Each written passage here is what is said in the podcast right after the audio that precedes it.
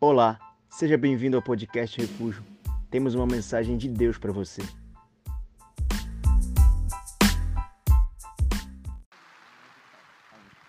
Aleluia. Se você tem pelo menos um motivo, dê um glória a Deus bem forte aí no seu lugar. Você está feliz? Animado? Com calor? Você está mais feliz ou mais com calor? Gente, pode ficar de pé no lugar de você.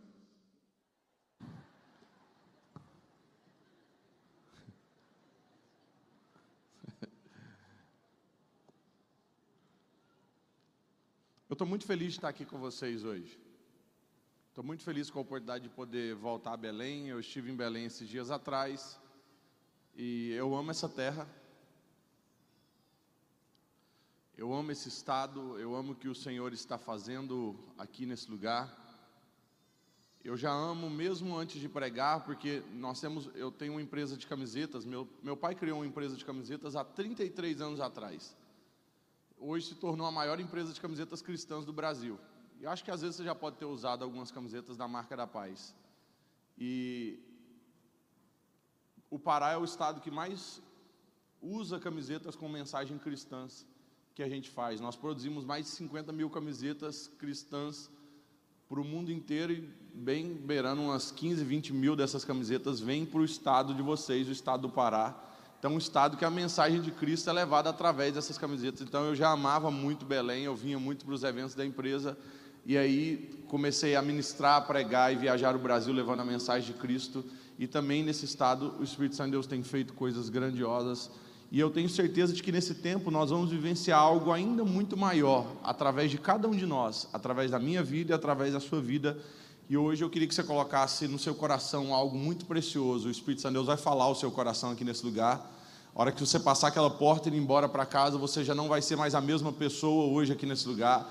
Hoje o Espírito Santo de Deus vai aquecer uma chama sobre o seu coração. E por que eu estou falando isso antes de eu começar a pregar? Para você se preparar para aquilo que você vai viver aqui hoje, nesse lugar, aqui nessa tarde.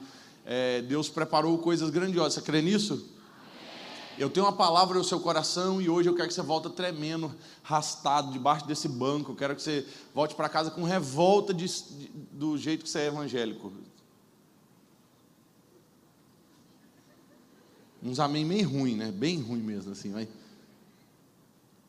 Eu sempre falei para Deus, falei assim, Deus, me faça sair da igreja revoltado com o nível de cristianismo que eu tenho.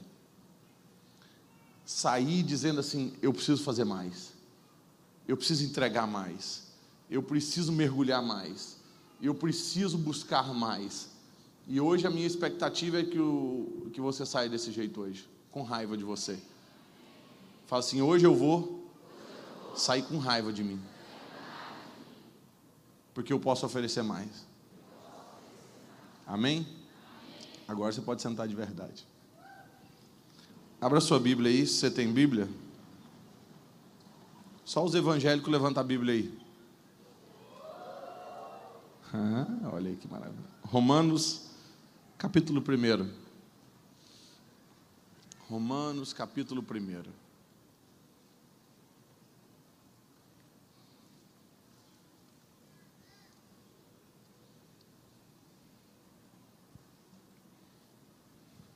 Quem achou, fala amém. Quem não achou, fala assim: misericórdia. Romanos capítulo 1, no verso 16.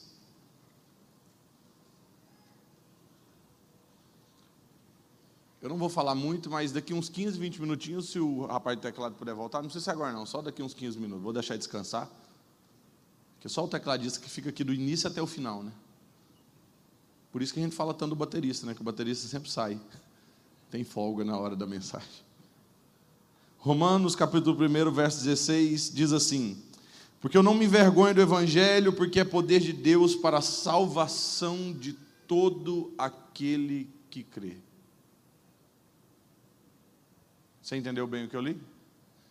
Romanos está escrito assim: Porque eu não me envergonho do Evangelho, porque esse Evangelho que eu e você pregamos e levamos, ele é poder de Deus para a salvação de todo aquele que crê. Vale um amém bem forte aí no seu lugar? Sabe, uma das coisas que me chamam bastante atenção é que normalmente nós somos o povo que temos vergonha de levar a mensagem de Cristo. Nós servimos um Deus vivo e eu quero te avisar isso desde o início. Eu e você, nós estamos aqui para celebrar um Deus vivo. Diferente de qualquer outra religião que celebram deuses mortos, nós celebramos um Deus vivo. Mas quem sabe nós somos o povo que menos, que menos, tem prazer em falar desse Deus por onde a gente vai. Eu moro numa cidade, ao lado da minha cidade tem a cidade de Trindade. A cidade de Trindade hoje no Brasil é a segunda maior é, cidade com questão idólatra, que o povo vai para as procissões de Romaria, de acredito nos santos que eles acreditam, né? E todo ano na festa de Romaria o pessoal sai das cidades deles e vão a pé até a Trindade, vão em carros de boi, vão fazendo uma procissão bem grande. Tem gente que vai de joelho de Goiânia, que são 15 quilômetros, sai de joelho de Goiânia até chegar em Trindade, por aquilo que eles acreditam. Quando você vai em qualquer outro país, eu já estive em, é, em países muçulmanos. Alguém já teve em país muçulmano aqui?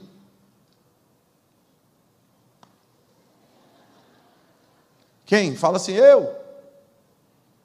Vocês nunca foram em país muçulmano? Eu já fui em país muçulmano. Além de ir em país muçulmano, eu já estudei em cidade, em países aonde é, se tem essa liberdade religiosa de tudo quanto é tipo de religião. Eu estudei no Canadá e no Canadá tinha todas as religiões no mesmo lugar. Na minha sala de aula, na minha sala de aula, tinha um rapaz do Vietnã, tinha gente é, do Egito que, que era muçulmano, tinha gente que era hindu, tinha gente que era católico, tinha gente que era espírita, tinha gente que não era nada, mas tinha tudo na minha sala. E aí você conviver com essa diversidade de, de religião no mesmo lugar, para muita gente, as pessoas começam, começam a ficar acuadas. Eu não, para mim era a melhor oportunidade eu falar assim, gente, eu estou no maior campo missionário que existe no planeta Terra. Na minha sala, tinham 16 países que estudavam na mesma sala. Tinham 24 pessoas na sala de 16 países diferentes. Eu falei assim, nunca tive uma oportunidade tão grande de enviar missionário para tanto país. Por quê? Porque eu falei assim: olha, aqui na minha sala eu posso ser fonte de transformação para alguém que vai voltar para um outro país daqui a alguns meses e ele pode levar um evangelho poderoso até esse lugar. Não sei se você crê no poder da salvação, no poder daquele que crê, mas eu creio nisso. Tanto que todos os dias eu falei para Deus: eu fui para o Canadá, o que, que eu fui fazer? Aprender inglês. Quem sabe falar inglês aqui?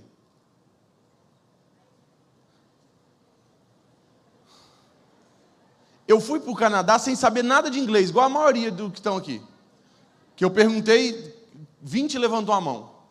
E aí eu cheguei lá no Canadá e eu fui aprendendo ao pouco, aos poucos as coisas em inglês. E eu me lembro que, é, é, what's your name? Você sabe o que é what's your name, né?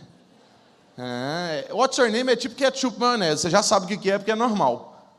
É tipo McDonald's, são palavras que estão. Então, what's your name, de tanto você ouvir. Porque, olha, por que, que você sabe what's your name sem saber falar inglês? de tanto você ter ouvido What's Your Name. Então o inglês se aprende desse jeito. Quanto mais você repete, mais você aprende. Então funciona basicamente desse jeito. E aí o que acontece? Eu cheguei na primeira semana de aula e eu já tinha ouvido a frase que é, é Nice to meet you. O nice to meet you é prazer em te conhecer. Então você vai usar essa frase uma vez com uma pessoa e nunca mais você precisa usar ela. Só que eu achei que o nice to meet you era o how are you. O que é o how are you? Como você está. Então eu passei uma semana falando para a mesma pessoa, nice to meet you. Aí no outro dia eu encontrava a pessoa, nice to meet you. Aí outro dia, eu passei a semana inteira, porque eu achei na minha cabeça que o nice to meet you, que é o prazer em te conhecer, era, era o how are you, que era o, e aí, como é que você está? Tudo bem? Era essa parada. E aí bagunçou tudo na sua cabeça, né? Que você não entendeu mais nada da minha aula de inglês profissional aqui, porque agora eu sou um professor de inglês. Só que não. Eu falei, como que eu vou aprender inglês? É por repetição? Então tudo bem, eu quero aprender inglês para ganhar as pessoas para Jesus. Então o que, que eu vou fazer? Todos os dias no metrô eu vou pregar inglês, sem saber inglês. O que, que eu fiz? Eu fiquei lá durante cinco meses, toda semana eu repetia a mesma frase todos os dias. Então a primeira semana, como que foi? Eu fui até o metrô, né? Eu ia de metrô para a escola. E aí eu fui, primeira semana. Hello, my friends. Good morning. Era o que eu sabia aquela semana. Aí eu repeti aquilo a semana inteira. Hello, my friends, good morning. Hello, my friend, good morning. Aí, hello, my friend, good morning. Repete comigo. Hello, my friends. Good morning. Olá, meus amigos. Bom dia. Então já, você já aprendeu. Nível 1 de inglês, vocês passaram. Na outra semana eu ia acrescentando frase. Aí na outra semana eu, hello my friends, good morning, have a best day of your life. O que, que eu acabei de falar? Tenha o melhor dia da sua vida. É, Olá meu amigo, bom dia. Tenha o melhor dia da sua vida. Aí eu repetia isso a semana inteira. Terceira semana, hello my friends, good morning, have a best day of your life. Your life is very precious to Jesus. Eu falei, sua vida é muito preciosa para Jesus. Aí na outra semana, eu fiquei repetindo essa semana inteira. Na outra semana, hello my friends, good morning, have a best day of your life. Your life is very precious to Jesus. Jesus changed my life. Jesus changed... Falando mais rápido, é. Aí eu, hello my friends, good morning, have a best day of your life. Your life very precious to Jesus. Jesus changed my life. Jesus changed your life. Também. Eu esqueci a palavra que era no final em inglês. E aí eu, eu usava o português, misturava. O famoso Miguel. E eu comecei, eu comecei a fazer isso toda semana, que eu falei, eu preciso falar de Jesus para as pessoas que estão aqui nesse lugar. E, e, funcionava mais ou menos assim. Eu não era daqueles ficar pregando o tempo inteiro que eu estava no metrô. Então, a hora que estava chegando na estação da minha escola, a, a, a mulherzinha que trabalha automático lá no metrô falava assim. É, como é que é que ela falava? Next station, Shepherd Station. Doors will open on the left. Falava isso. Quando ela terminava de falar, eu tinha 15 segundos para falar o que eu quisesse. Por quê? Porque eu gostava de fazer o trem tipo cinema. Eu terminava de falar, hello my friend, good, have a best day of your life. A hora que eu terminava de falar, a porta abria e eu saía. Eu saía. E deixava o povo no vácuo. Deixava o povo com aquela emoção do que, que ele estava vendo ali naquele lugar. E aí eu me lembro que depois de várias semanas fazendo aquilo, eu, eu um dia eu, eu, falei, Hello, my friends, have a best day of your life, tal, tal. Eu falei aquele negócio. A hora que eu terminei de falar, Jesus changed my life, Jesus changed your life too. Ah, um monte de coisa. A hora que eu terminei de falar, uma mulher lá no fundo falou, Hey, you can pray for me? Eu falei, gente, aquela mulher está falando. Ela está falando eu entendi mais ou menos, eu acho que ela falou para eu orar por ela. Eu falei, o sangue de Deus tem poder agora, eu não sei orar inglês.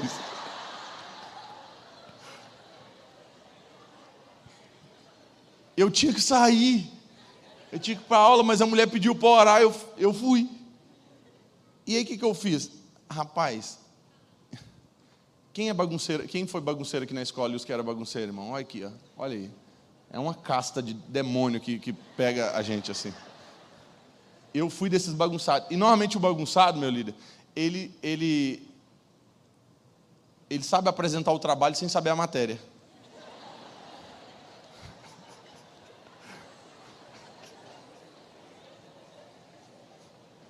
Eu era desse jeito, gente. Eu sabia apresentar o trabalho eu sempre fui estrategista, eu não dava conta de decorar. Eu, tinha um, eu tenho TDAH, então, tipo assim, as coisas não funcionavam muito bem para eu decorar na minha cabeça. Então, o que, que eu fazia? Eu era esperto. O que, que eu fazia? Deixa eu segurar o cartaz. Só que eu segurava o cartaz, e aí o que, que eu fazia? Eu, uma estratégia para vocês, isso aqui eu estou passando de graça. Eu fazia a parte inicial e a final. A inicial era muito bom para falar, sabia falar, então eu dava bom dia, apresentava o grupo, falava com excelência do grupo. Então, tipo ali, eu gastei três minutos do meu tempo sem apresentar a matéria, só apresentando os meus amigos. Aí o que acontece? Cada um apresentava a matéria, apresentava a matéria, eu ia ser o último para fechar. E aí eu prestei atenção no que eles falaram, né? Aí o que, que eu fazia? Eu resumia o que todo mundo falou com excelência muito grande, porque eles falavam tudo bagunçado, errado, gaguejando, e eu falava assim, ó, vocês viram que os microsombios, as coisas, que eu falava, no final, apresentava a coisa super bem. Então, o que, que eu fiz? A hora que a mulher falou que queria uma oração, eu falei assim, Senhor, me ajuda. E o Senhor me ajudou. Eu falei assim, o que, que eu vou fazer? Eu vou repetir tudo que eu falei na oração de novo para ela. Aí eu cheguei para ela e falei assim, My friends, good morning. Eu abaixei perto dela e falei assim, Your life. Aí você muda o tom de apresentar a parada, né? Porque aí parece que é uma coisa nova. Aí eu falei assim, Jesus changed my life. Jesus changed your life too. I believe in this. Aí eu lembrava que Jesus loves, né? O que, que é Jesus loves? Jesus ama você. Aí o que, que eu fiz? Aí eu falei, Jesus loves you. Aí eu, para acrescentar mais coisa, eu, the Holy Spirit loves you. God loves you. Aí eu fui usando as palavras, eu, eu fui colocando as palavras, as palavras que eu sabia em inglês para incrementar a oração, para valer aquela oração ali, para passar nas cotas, no mínimo na cota de, de oração válida. Enquanto eu estava falando com ela, minha cabeça estava raciocinando, e eu sou evangelista, o tempo inteiro eu faço apelo. E eu sabia como fazer apelo, eu sabia como perguntar para a pessoa se ela queria entregar para Jesus. Eu não sabia orar, mas fazer o apelo eu sabia. Porque eu ficava assistindo os pregadores americanos, eu ficava imitando eles. Aí o que acontece? Aí a hora que chegou no final da oração, eu, eu falei assim, hey woman, falei assim, ei mulher, né? You want to accept Jesus? Falei, você quer aceitar a Jesus? Ela olhou para mim dentro dos meus olhos e falou assim: I want.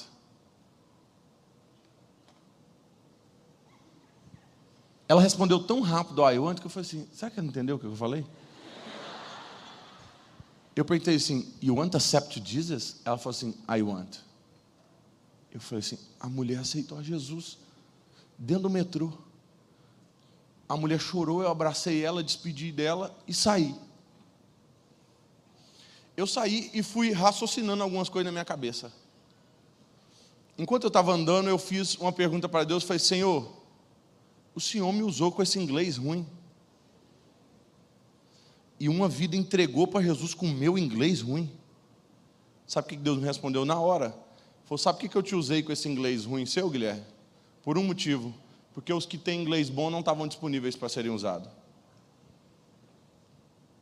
Aí Deus usou aquele que nem sabia falar inglês direito, com pouco inglês que sabia, porque o pouco inglês que eu tinha já me colocava disponível para ser usado pelo Senhor.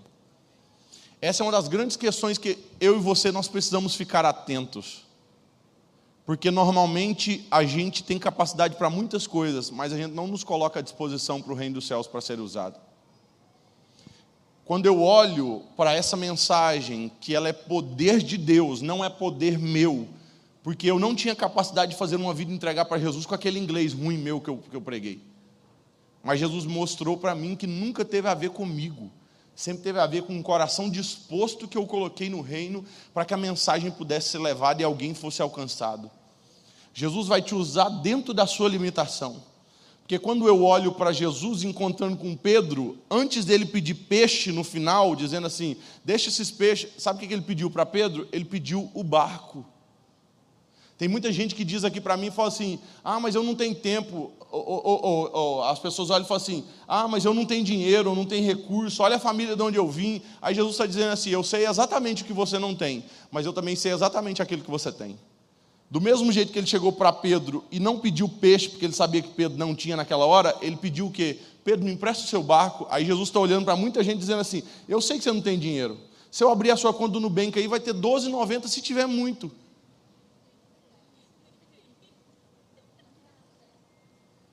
Aí, quem tem menos de 10 reais na conta do Nubank aqui, irmão? Ou na conta? Levanta a mão assim, deixa aí, é um momento profético aqui, um momento de, de libertação. Aqui, quanto você tem na sua conta? Nada.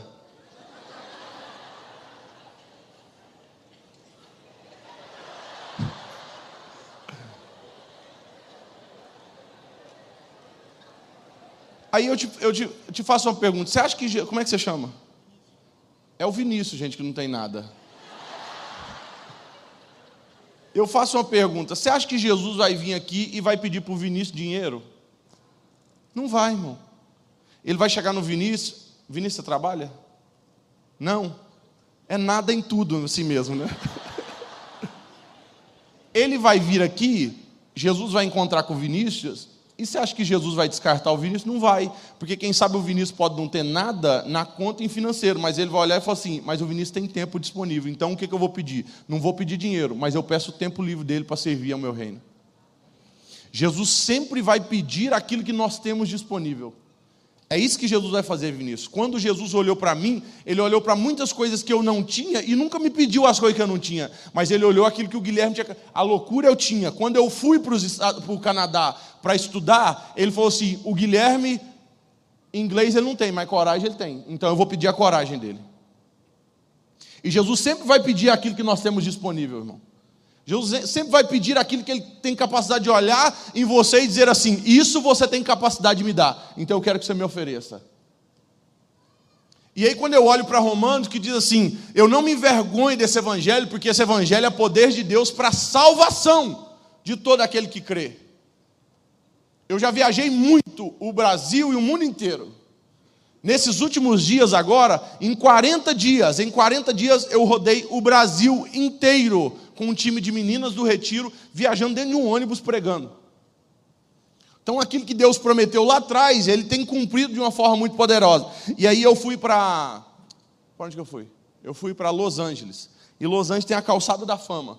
E aí eu estou lá andando com a minha esposa, inclusive eu vou viajar com ela de novo para Los Angeles. Você pode dar um glória a Deus aí? O povo não se alegra com coisas legais. Quando a pessoa chega e conta testemunho e fala assim, gente, capotei meu carro, meu carro deu PT, o povo assim, meu Deus, glória a Deus, Deus os livrou, libertou. Agora quando a pessoa fala assim, eu estou indo para os Estados Unidos, a pessoa fala assim, nossa, que coisa. Surte um efeito de inveja no coração da pessoa. E aí o que acontece? Aí eu estou na calçada da fama, eu estava lá andando tal, é, e me chamou a atenção uma cena naquele lugar a quantidade de loja de maconha. Só que me chamou a atenção não era as lojas, porque lá é liberada a maconha. Então não era a, a, a quantidade de lojas, era uns caras usando boné da maconha. Aí tinha gente que eu cruzava na rua que estava usando uma camiseta com a planta da maconha. Tinha gente, eu vi um cara usando um colar igual esse que eu carrego com a cruz aqui. O cara estava usando e era a planta da maconha. Aí eu falei assim: não. Eu não estava com nenhuma camiseta de Jesus. Aquele dia me revoltou. Por quê? Porque eu falei, não, eu vou sair bonitinho, vou fazer umas fotos, um monte de coisa, aquele negócio. E aí eu vi aquele cara, eu falei, não. O que, que é o não? Eu falei assim, esse cara não vai proclamar mais aquilo que ele acredita do que eu.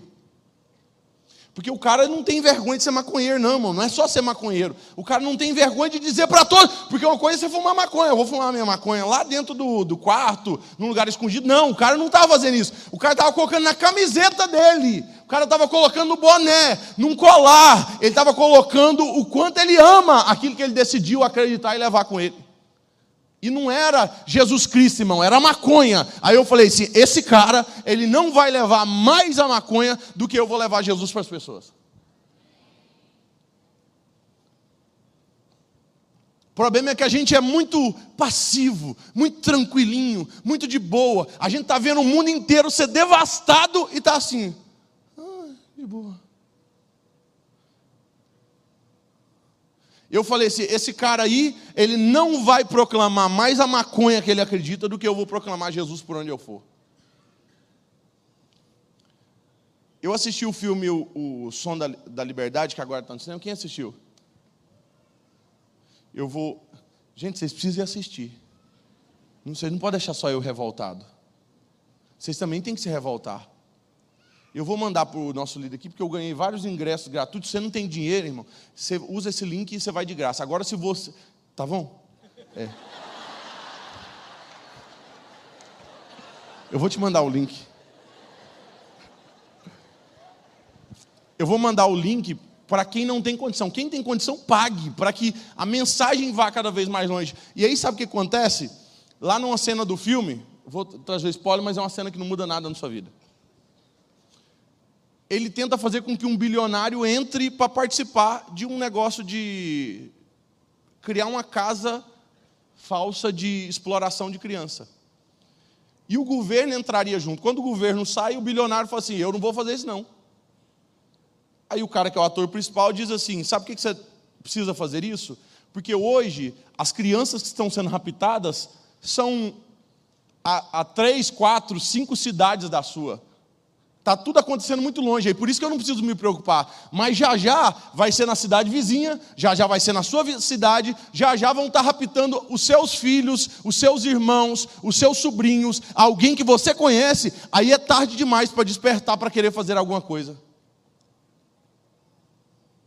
Então nós não podemos deixar com que isso chegue até nós, para que a gente acorde. Nós não podemos deixar. Nesse mesmo, nessa mesma época, eu, eu voltei em um voo da Califórnia, e a hora que eu entrei dentro do avião, eu fui impactado. Acho que aquele tempo o Espírito Santo de Deus queria me impactar de uma forma preciosa. O maconheiro ministrou no meu coração que eu precisava criar vergonha com relação ao meu evangelho.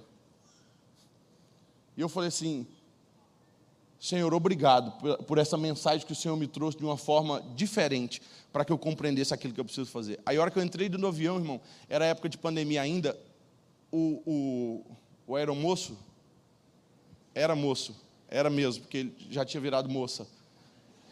Ele estava com a máscara, ele estava com a máscara, com a bandeira LGBT na máscara dele inteira.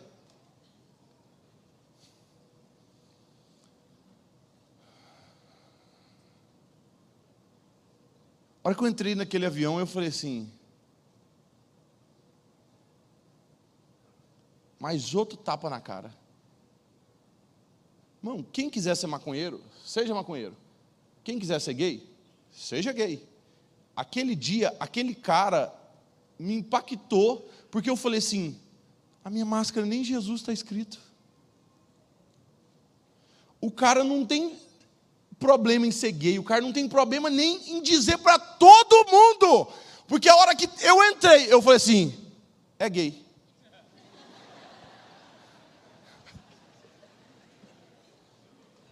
Mas é, eu entrei, olhei para a máscara dele e eu falei assim: é gay. Porque essa é a ideia do que ele queria passar. Ele queria que as pessoas, ao olharem para aquilo, dissessem assim: eu acredito nessa bandeira, eu luto por essa bandeira. Ah, ah, e a bandeira deles tem um nome: Orgulho LGBTQIABCDEFGH. A hora que eu entrei, que eu vi aquilo, eu falei assim: eu não posso fazer menos do que isso. esse cara, ele não vai levantar a bandeira que ele acredita, do orgulho dele, maior do que aquilo que eu acredito na bandeira poderosa do Evangelho aqui nessa terra. Porque o maconheiro, irmão, está levantando a bandeira que ele acredita, o homossexual está levantando a bandeira que acredita. E por que, que nós não estamos fazendo o mesmo, irmão? A gente chega numa sala de aula e não fala nada. Chega no final do semestre, alguém descobre que você é evangélico. Chega no final, lá, na faculdade, está no sétimo período da faculdade. A pessoa, ué, você é evangélico? Ah, é porque eu, eu, eu, trabalho para o FBI evangélico. Eu, eu sou. A pessoa não tem capacidade de falar de. Irmão, Passar um dia sem falar de Jesus, irmão, é, é, é despachar a gente para o inferno que teve a oportunidade de passar pela sua vida e ser transformado. Nós não podemos ficar calados, gente. Porque eles não estão ficando calados. Eu assisti um vídeo antes de vir para cá de um, de um, um jovem. E esse jovem ele chegava e falava assim: nós estamos lutando por causas ambientais é, e eu queria que você assinasse esse formulário aqui para preservação dos ovos de tartaruga. As pessoas estão matando ovos de tartaruga e, e, pode acabar com a espécie, um monte de coisa. Você pode assinar as pessoas? Claro, assina um monte de coisa. Fosse aproveitando que você também é a favor disso, a próxima folha é contra o aborto. É, você pode assinar aqui para que não legalize o aborto porque é contra a vida, um monte de coisa. Fosse, não, essa aí eu não vou assinar, não. Eu assisti aquele vídeo e eu falei assim, gente, essas pessoas têm minhoca na cabeça. Essas pessoas não têm nada na cabeça. A pessoa é capaz de lutar pela preservação do meio ambiente, pela preservação de animal, pela preservação de ovo, de tartaruga, e não tem coragem de lutar pela vida humana. Não, não, até nascer não é, não é vida, não.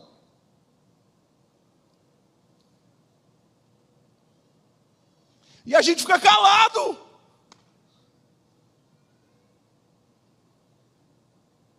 A gente faz não é comigo, não está acontecendo comigo, não é nada, é, então não, não faz sentido eu me preocupar com isso aqui, é com você também. Porque uma hora vai chegar e vai ser do seu lado. E aí a coisa vai ficando cada vez mais feia a gente precisa despertar como igreja, nós precisamos nos levantar, nós não podemos ter vergonha de falar desse evangelho, porque a Bíblia está dizendo: esse evangelho, ele é poder de Deus para salvação e transformação de todo aquele que crê, irmão. Então nós precisamos proclamar, é o evangelho que vai transformar a mente dessas pessoas, não é a gente, não, irmão.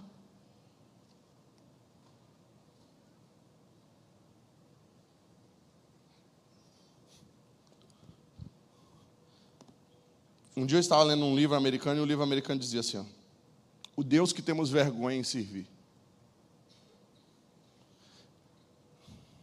E eu quero te mostrar o Deus que às vezes a gente tem vergonha de falar dele para as pessoas, porque às vezes deve ser um, um, é, é, um deusinho mais ou menos, né?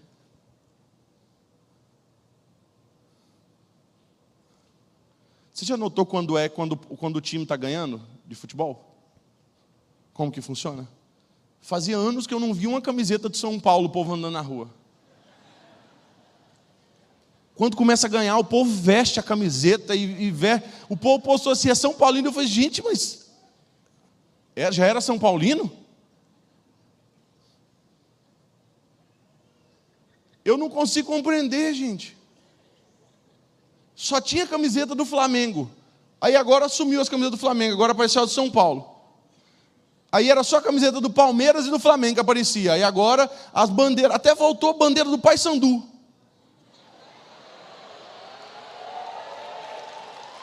Se voltou é porque tem alguma Eu não vi, eu não vi uma bandeira do Remo.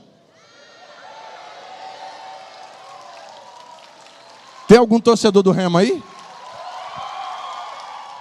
No final eu oro por vocês, deve estar passando por um momento de tristeza. Mas a gente tem essa capacidade de, de amar vestir a camiseta de time que está vencendo. Deixa eu dizer uma coisa: se você abrir a Bíblia, você vai ver que o time que você serve nunca perdeu uma batalha. E eu não sei porque você não tem vergonha de usar a camiseta desse time. A bandeira de Cristo, o, o, exército de Cristo, irmão, nunca, a Bíblia diz, nunca perdeu uma batalha. Por que, que eu vou ter vergonha disso? Aí, olha o, o que esse autor desse livro dizia, isso aqui é sensacional. Olha que precioso. Salmo 147 diz assim: Louvai ao Senhor, pois é Ele quem conta o número de estrelas e a chama cada uma delas pelo nome. Está vendo? Sabe por que você não deu glória a Deus? Você não tem noção disso. Se você tivesse noção do que eu acabei de falar aqui para você aqui, você tinha falado assim: Uau!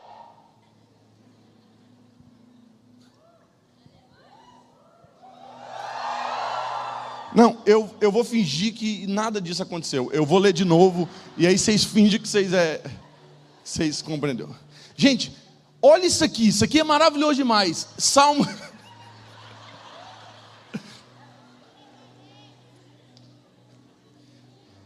Presta atenção nisso aqui, ó. Salmo 147 diz assim: Louvai ao Senhor, pois é Ele quem conta o número de estrelas e a chama cada uma delas pelo nome. Olha isso aqui, gente.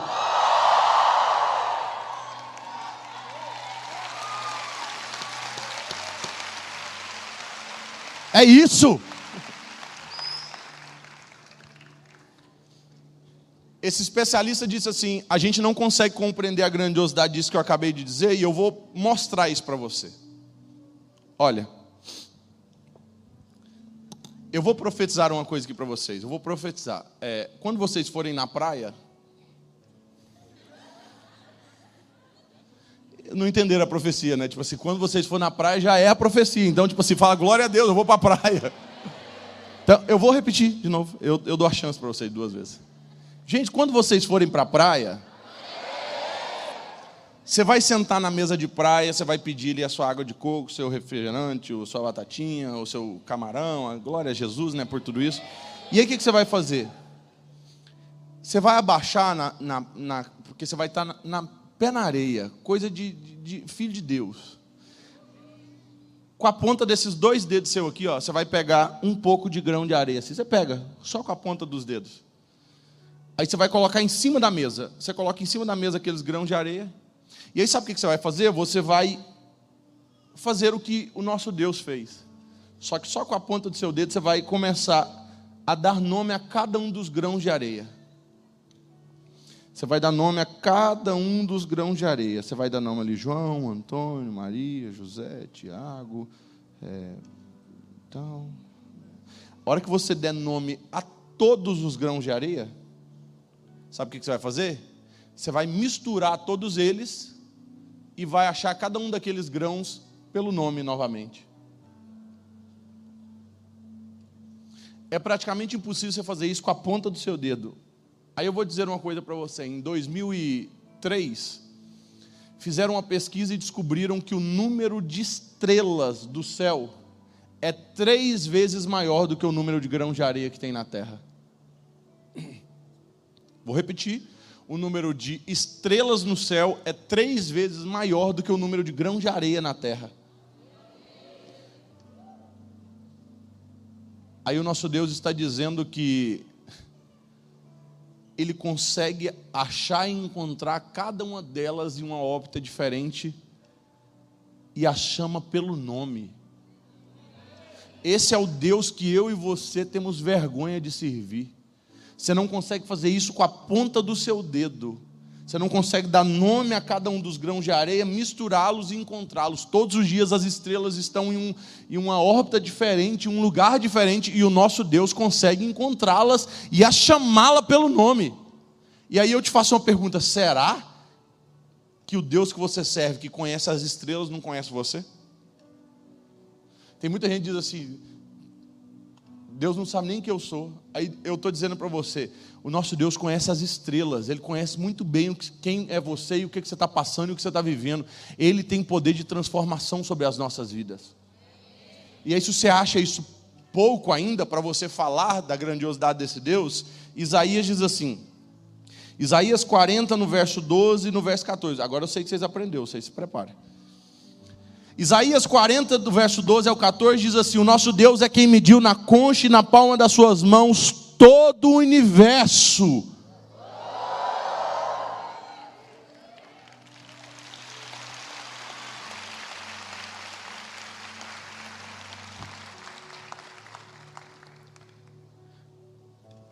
Basicamente, a Bíblia está dizendo que o nosso Deus é quem conseguiu colocar, em outras versões, o universo na palma de suas mãos. Agora olha o que esse cientista cristão colocou. Eu queria que vocês compreendessem a área do universo observável, ela é de 93 bilhões de anos-luz. Cada anos-luz equivale a 9,5 trilhões de quilômetros. A área do universo observável é de 93 bilhões de anos-luz e cada anos-luz é equivalente a 9,5 trilhões de quilômetros. E ouça com atenção: Isaías diz que esse universo, em toda essa proporção, cabe na palma das mãos do nosso Deus. Esse universo cabe na palma das mãos do nosso Deus. O nosso Deus, ele tem cuidado e ele tem um cuidado exagerado com cada um de nós. Ele sabe exatamente quem a gente é, ele sabe exatamente quem nós somos, onde estamos e aquilo que nós vamos fazer eu vou ter vergonha de falar desse Deus? Eu vou ter vergonha de falar desse Jesus para as pessoas? Eu não tenho vergonha porque eu sei que esse evangelho que eu prego, ele tem poder de transformação de muita gente. Ele tem poder de transformação não só da minha vida, mas da sua vida e da vida de todo mundo que está à nossa volta.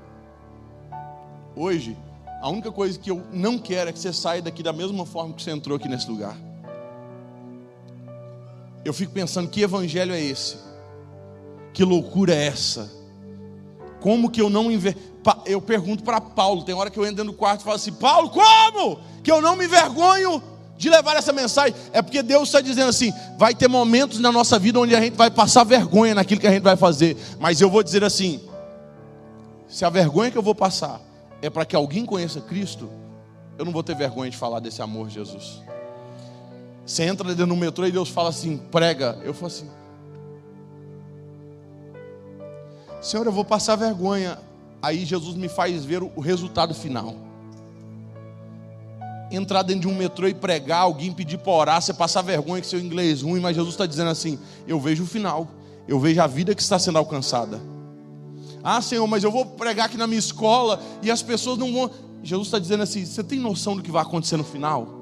Você tem noção do resultado final de cada uma dessas coisas? Eu me lembro de uma menina que fazia parte que faz parte do nosso time do retiro e ela pregava na escola dela no ensino fundamental. Ela trocou de escola do ensino fundamental e foi para o ensino médio.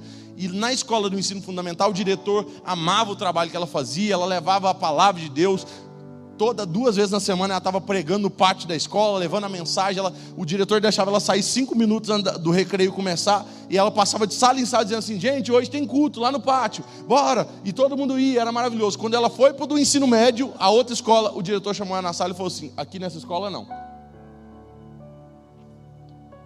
Aqui nessa escola não. Ela virou e me ligou e falou assim: Guilherme, o diretor falou que aqui eu não posso sair nas salas convidar as pessoas, que o, o meu culto não pode ser no pátio, que tem que ser é, é em casa. E começou a falar aquele monte de coisa, está muito complicado, Guilherme, está muito difícil. E eu falei para ela, foi assim, faz uma coisa que eu fiz no Canadá, e eu tenho certeza que Jesus vai te usar de uma forma preciosa. Sabe o que ela fez? Eu, eu, eu, no Canadá fiz isso também. Eu, eu escrevi num cartaz, porque toda sexta-feira eu fazia um culto lá na minha escola no Canadá. E eu coloquei no cartaz assim: You are looking amazing today. Você, é, que traduzindo está assim: Você está incrível hoje. E eu segurava aquele cartaz na porta de entrada da minha escola, tipo assim: Você está incrível hoje. Era impossível as pessoas não, não sorrirem ao lerem aquele cartaz. E aí sabe o que ela fez? Ela foi para a escola dela, dois dias depois do que o dia que eu tinha feito, ela fez a mesma coisa. Ela foi para a porta da escola, porque a porta é pública. Então o diretor podia barrar lá dentro, mas na porta era público. E aí o que, ela fez? Ela recebeu todo mundo da escola aquele dia com um cartaz, ela colocou uma caixa de som com um louvor e uma adoração e segurou com um cartaz e um sorriso no rosto. Você está incrível hoje. E aí todo mundo que passava, ela abraçava, ela dizia palavras. Você é, você é vencedora, você é uma princesa. Ei, você vai viver coisas. Então ela ia entregando palavras e abraços para todo mundo que passava. Naquele dia, ela abraçou praticamente a escola inteira que passou. Quando de repente chegou na segunda aula, o diretor mandou chamar ela na sala. Ela falou assim: agora você é expulsa da escola, né? O diretor chegou e chamou ela na sala, colocou ela sentada de frente dela, dele, e começou a chorar. Ele começou a chorar na, na frente dela e virou a tela e o monitor assim, ó. Tinha acontecido um atentado em Suzano, onde um cara entrou com uma arma, e eu, eu acho que vocês lembram dessa matéria, entrou e fuzilou e matou um monte de gente dentro da escola. E aí aquele diretor virou a matéria assim para ela, e ela olhou aquela matéria e ela ficou assustada com aquela matéria que estava acontecendo.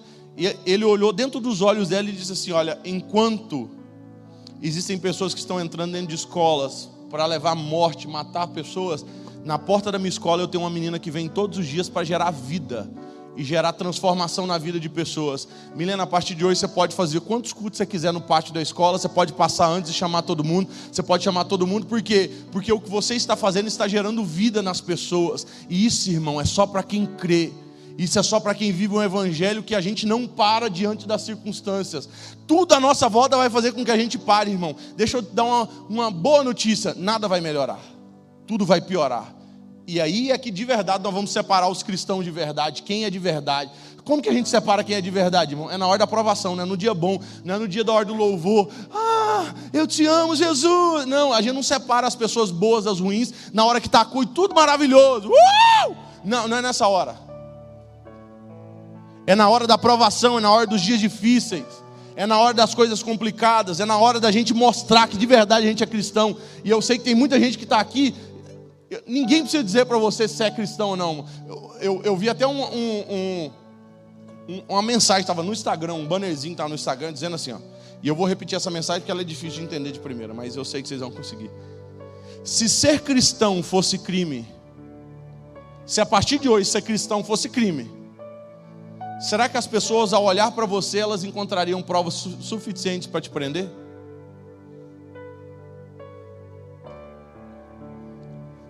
Se ser cristão fosse crime nos dias de hoje, será que as pessoas conseguiriam olhar para você e te incriminar por aquilo que eles estão vendo sobre a sua vida? O ah, que, que, que é o que demonstra ser cristão? Daniel falou assim: olha, a partir de hoje não pode orar mais aqui na Babilônia. Na hora que Daniel orou, falou assim: pode mandar prender. Porque ele manifestou a atitude de um cristão de verdade, de alguém que se parece com Cristo. Será que as pessoas conseguiriam facilmente olhar para a sua vida e dizer assim: pode prender ela? Pode prender ela que, olha ali, está orando, ela está carregando a Bíblia, não pode mais, prende.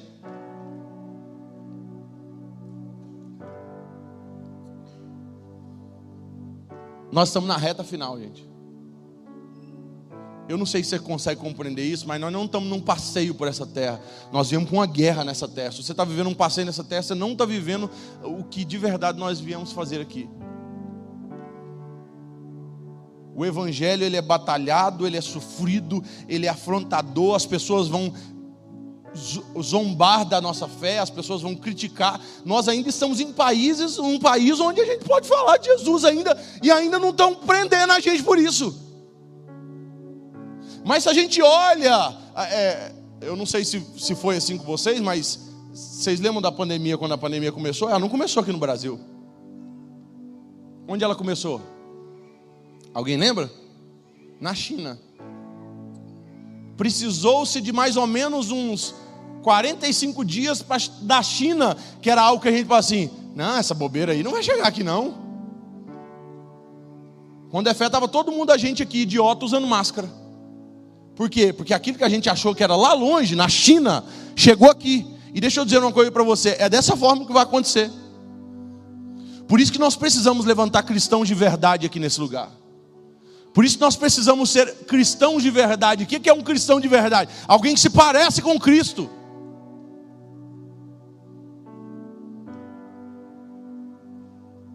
Alguém que tem as atitudes de Cristo.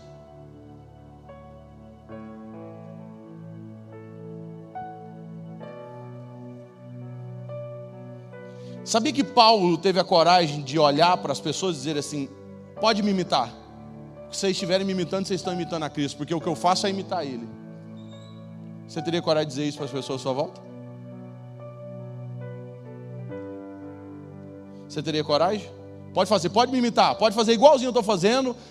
Você teria coragem? Pode me imitar, me copia, pode fazer igualzinho eu faço, pode servir o evangelho igualzinho eu estou levando aqui, que aí vocês nós vamos levar algo precioso para o reino dos céus. Nós vamos vivenciar algo extraordinário. Esse tipo de cristão que nós precisamos levantar. Esse tipo de cristão não é um cristão que a gente levanta uma estátua dele, não. É, são pessoas que foram exemplos para a gente dizer assim: é assim que eu vou viver a minha vida enquanto eu estiver aqui nessa terra.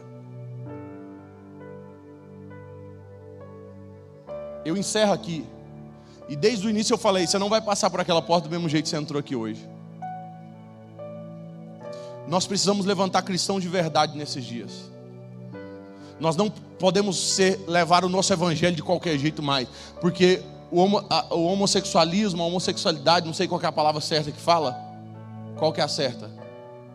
Porque tem uma que eles não gostam.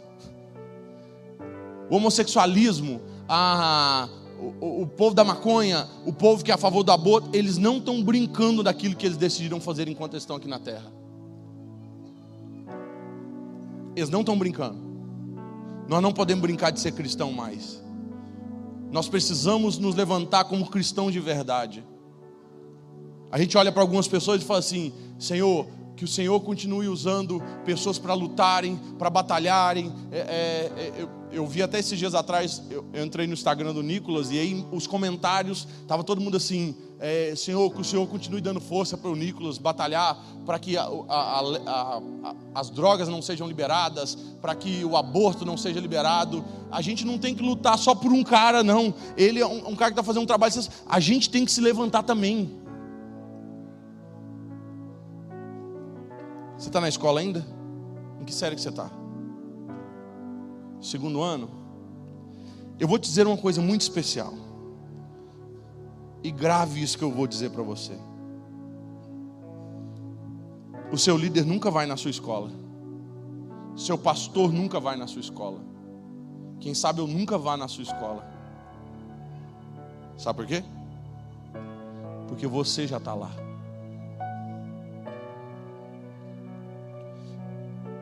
Deus já colocou você lá. Sabe por que quem sabe a sua igreja não vai na sua escola, eu não vou na sua escola, seu líder não vai, porque Deus já colocou você lá. Você já está lá. Alguém que pode gerar transformação naquele ambiente já está dentro daquele lugar. O que, que a gente precisa fazer? Nos posicionar como cristãos de verdade. Não ter vergonha. Não ter vergonha. Sabe por quê? Porque não ter vergonha do que você vai fazer vai fazer com que muita gente seja transformada muita gente seja salva impactada pelo poder do Espírito Santo. Por isso aqui hoje aqui na frente, aqui nesse altar, os céus vão entrar em festa aqui nesse lugar. E eu estou avisando de forma clara para você saber o que você vai fazer aqui na frente. Aqui na frente, eu só quero aqueles cristãos que não andam valendo nada. Sabe, Guilherme, eu me envergonho do Evangelho. Guilherme, eu não tenho falar de Jesus para ninguém. Guilherme, eu estou distante das coisas de Deus. Guilherme, é, eu tenho dado prioridade. Hoje é o dia de você voltar para a presença de Deus. Hoje é o dia de você voltar para os caminhos do Senhor. Eu falei ali dentro ali, eu falei assim: olha, o maior bem que alguém pode fazer por alguém é apresentar Cristo para essa pessoa. E não tem como você dizer que você é um cristão, você nunca fala de Cristo para ninguém. Se você conseguir, nós estamos em que mês? Encerrando setembro, último dia de setembro. Tem gente que está aqui que esse ano inteiro ele não falou de Jesus para ninguém.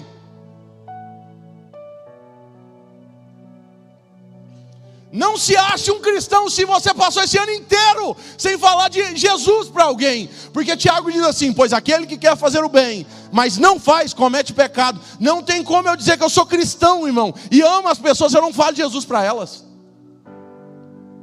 Ah, mas é porque eu sou tímido. A sua timidez, se a sua timidez for desculpa para a hora que você chegar de frente de Jesus, Jesus se falasse: Olha, por conta da sua timidez, mais de 500 mil pessoas morreram. Era muito melhor ser tímido ou era melhor passar um pouquinho de vergonha para que as pessoas pudessem ser alcançadas? Ah, eu sou tímido, não dou conta de falar. Jesus está dizendo assim: nunca precisou ser através da sua voz. Quem quer levar o evangelho de Cristo, irmão, escreve, coloca camiseta, põe faixa, faz qualquer outra coisa. Eu não dou conta de falar, tudo bem. Então o que você sabe fazer?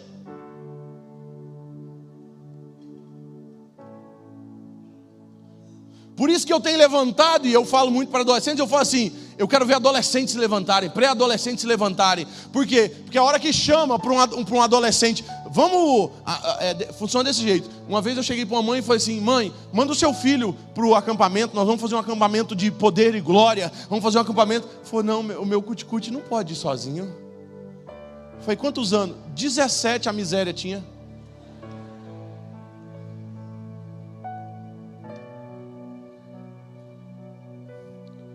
Meus amigos, eu fui na Bolívia, com nove anos tinha um menino com um fuzil na porta da boca de fumo, com nove anos de idade. Estava segurando um fuzil na porta da entrada da boca de fumo com nove anos. Com 10, 11, 12 anos, os meninos estão engravidando as meninas aqui na cidade de vocês. Com 10, 11, 12 anos de idade, as meninas já estão engravidando. Os meninos estão transando, estão bebendo, estão usando droga, estão sendo aviãozinho de tráfico, um monte de coisa. Aí a gente vem chegar aqui e não quer convocar essa geração. Eles dão conta sim. Só que quem está convocando eles primeiro para o exército é as drogas está convidando primeiro, convocando primeiro. As drogas estão convocando primeiro, a prostituição está convocando primeiro, o sexo está convocando primeiro. A gente, a hora que a gente acorda, os meninos já estão tudo perdido.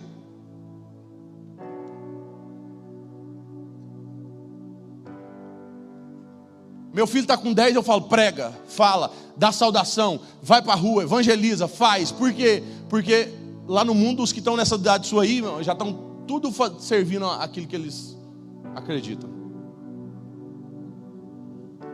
E não tem base, você está com 15, 16, 17, 18 anos de idade, levando uma vida que você aprisionado pelo pecado ainda. Não tem base isso, não tem, não tem condição isso. Hoje eu vou dizer, as correntes do pecado caem por terra aqui nesse lugar. Hoje você que está distante, você vai voltar. Você que está levando a sua vida de qualquer jeito, você vai voltar para a presença de Deus. Você vai parar de viver as suas vontades. Você vai parar de ter vergonha de levar a mensagem mais poderosa do Evangelho, porque essa mensagem é a mensagem que gera transformação, que gera vida. E a gente não pode fazer isso sozinho. É cada um de nós assumindo o nosso papel. Você mora num país que não tem terremoto, não tem tsunami, você ainda pode pregar pelas ruas. Você, tem que ser grato, Jesus, obrigado, eu posso falar.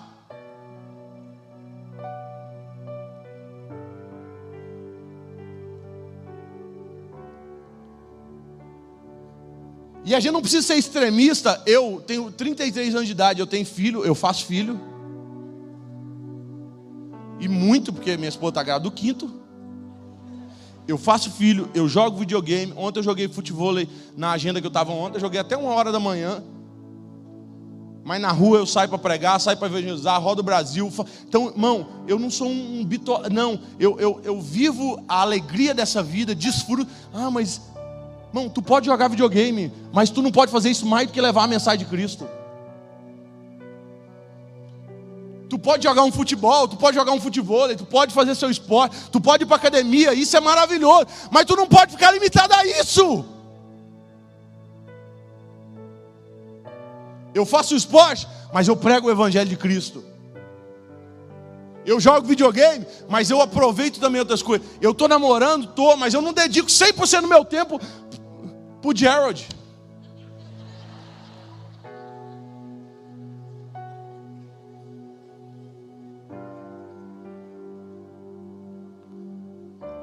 O problema é que a gente se enfurne em algumas coisas e não experimenta a graciosidade daquilo que o Espírito Santo de Deus tem para cada um de nós. E como que eu levo o Evangelho de Cristo? Por onde você vai, irmão? Você está dentro do Uber, você prega para Uber, você está no ônibus, você prega no ônibus, você está no shopping, você prega no shopping.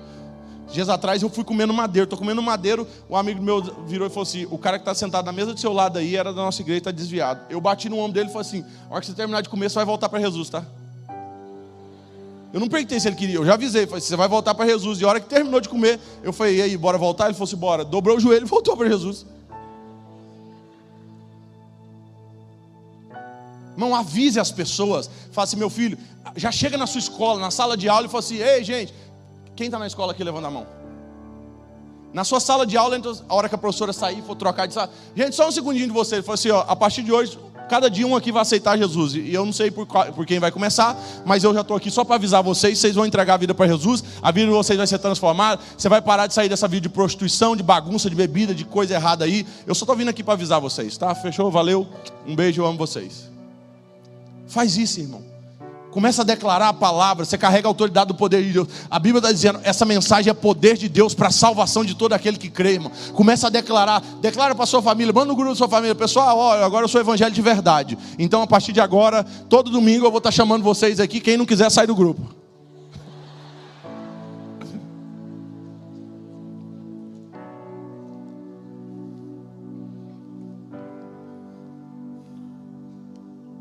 Eu casei com a minha esposa, a família da minha esposa inteira está sendo alcançada para Jesus. Há um mês atrás, minha sogra foi batizada, irmão.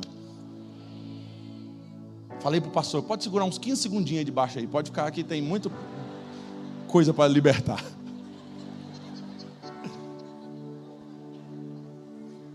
A minha esposa, quando ela era do mundo, ela tinha algumas amigas. As duas melhores amigas dela já entregaram a vida para Jesus. A minha sogra já entregou a vida para Jesus. Os irmãos da minha esposa já entregaram a vida para Jesus. Mão,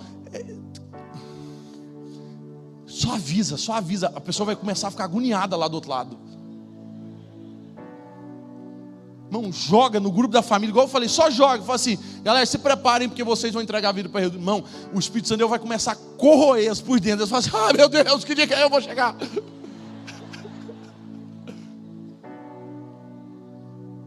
Mas essa autoridade de uma mensagem, de uma fala que você faz dentro da escola, ela é carregada de algo chamado poder do Evangelho, poder da mensagem de Cristo, poder de alguém que carrega o Espírito Santo de Deus, irmão. Então por isso que hoje você não pode sair daqui do mesmo jeito. Então o meu apelo para quem vai vir aqui na frente é para quem você vai olhar para dentro de você e vai dizer assim: Guilherme, eu sou a pior qualidade de crente que existe na face da terra eu tenho sido um crente bem ruim, eu estou distante de Deus, eu me afastei da presença de Deus, eu estou levando a minha vida de qualquer jeito. Irmão, hoje é dia de voltar para os caminhos do Senhor, voltar para o caminho certo.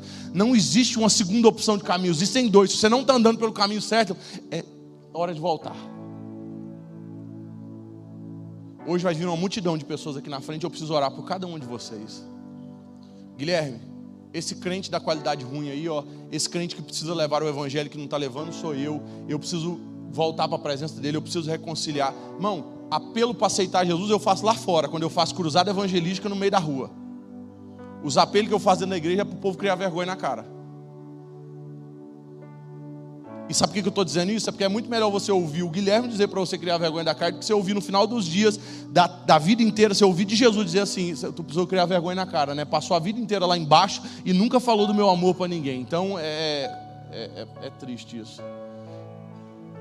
E sabe o que é o melhor desse apelo? Ninguém precisa dizer para você que você é um crente ruim. Se você é um crente ruim, irmão, que precisa criar vergonha na cara, você é o primeiro que está dizendo assim: sou eu. E não vai vir um, não vai vir dois, não vai, vai, vai vir centenas de pessoas aqui na frente. Por quê, irmão? Porque nós precisamos despertar uma igreja verdadeira e viva. E isso não começa das coisas lá fora, começa da gente. Se você olha para dentro de você e fala assim, Guilherme, eu preciso voltar para Jesus, eu preciso voltar para os caminhos do Senhor, eu sou esse crente ruim aí, eu que estou precisando criar vergonha na cara, eu não posso sair daqui do mesmo jeito que eu cheguei. O Espírito Santo de Deus decidiu chacoalhar a igreja dele hoje aqui nesse lugar, porque vocês não vão voltar para casa do mesmo jeito. Vocês vão voltar para casa, irmão, com sede de ganhar gente para Jesus, com sede de ver gente sendo transformada. Isso parte a partir de um coração. Irmão, é uma chama que está aqui dentro do meu coração, que vai de outro coração e que vai incendiando, incendiando quando de repente, irmão, está tudo pegando fogo.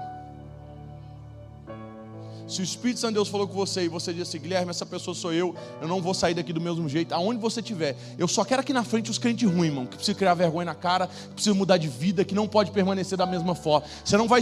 Isso aqui não é apelo só para jovem, não. Se tem uns velhos que está aí atrás aí, e você sabe que você é um crente ruim, é aqui na frente do seu lugar também. Se tem adolescente que precisa falar assim, rapaz, eu preciso criar vergonha também, preciso entregar minha vida para Jesus. Hoje os céus prepararam essa, esse final de tarde para você, irmão. E se o Espírito Santo de Deus for com você, aonde você estiver, sai o mais rápido possível do seu lugar e corre aqui na frente. Eu quero orar pela sua vida aqui hoje. Hoje nós vamos celebrar algo extraordinário aqui nesse lugar. Céus em festa. Nós vamos celebrar aquilo que o Espírito Santo de Deus está fazendo aqui nesse lugar. Se os céus prepararam, não dobra o joelho não, senão não vai caber todo mundo. Depois, é, não dobra o joelho não, senão não vai caber todo mundo aqui na frente. Senão não, eu quero todo mundo aqui. Fica de pé, fica de pé, fica de pé. Senão não vai caber todo mundo se vocês dobrar o joelho. É porque tem muito crente ruim aqui e nós precisamos de espaço.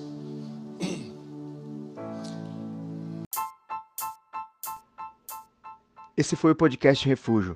Esperamos que tenha te abençoado. Para mais informações sobre nosso ministério, acesse nossas redes sociais.